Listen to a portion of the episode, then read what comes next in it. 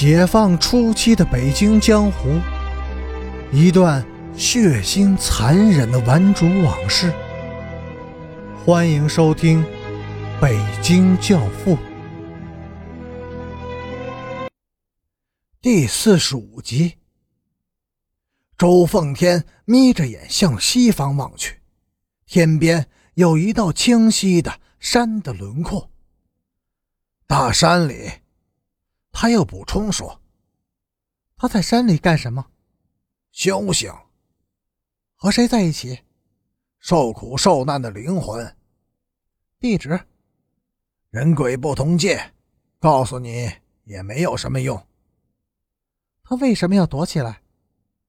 躲避魔鬼的纠缠。谁是魔鬼？你和我。”陈北江眺望着西边的群山。沉思了一会儿，冷笑着说：“我看他是躲在山里养孩子去了。”啪的一声，周奉天一把摔碎了一颗玻璃棋子，他的脸色铁青，两眼喷着火，愤愤地说：“你太会造谣了，陈北江。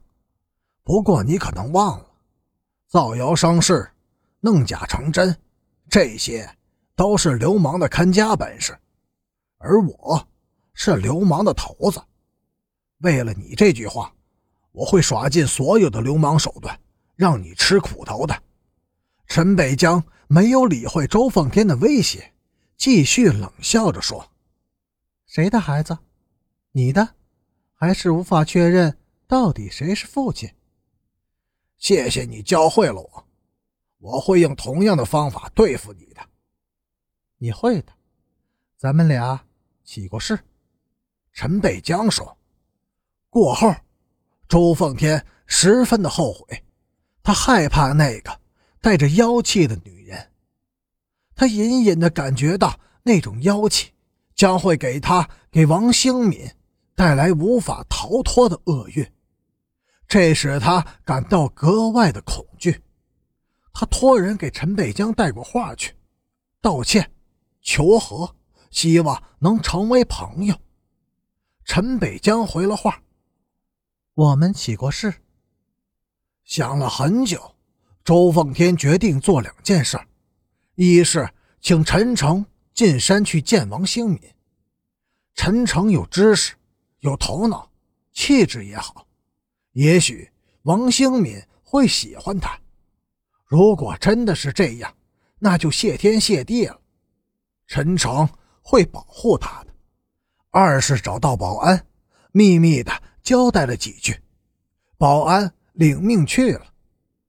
三天以后，从老红卫兵那边传过来一个消息：陈北江遇刺了，伤并不重，但受伤的部位不好启齿。从顽主这边传过去的消息则是，陈北江遇害了，几个仇人玩了他之后。还不解恨，又用刀子。谁是凶手？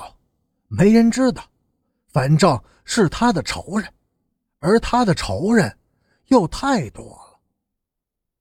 在病床上，陈北江给周奉天捎来了一封信，信上只有一句话：“我们起过誓。”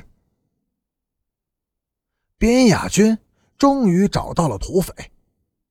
一天下午，他独自一人乘三路无轨电车。当车停在白塔寺站时，他无意中发现马路对面的车站上站着几个人，他们也在等三路电车。边雅军没有见过土匪，但是本能告诉他，那个大脑袋的矮壮汉子就是土匪。在那双相距极远、状似蚕豆的眼睛里。流露出一丝常人不易察觉的神色，那是杀人狂所独有的。车门已经关上了，边雅军掏出了刀子，车门又再一次迅速地为他打开了。越过马路时，那边的电车刚好驶进车站，他紧跑几步，从电车后面绕过去时，已经晚了。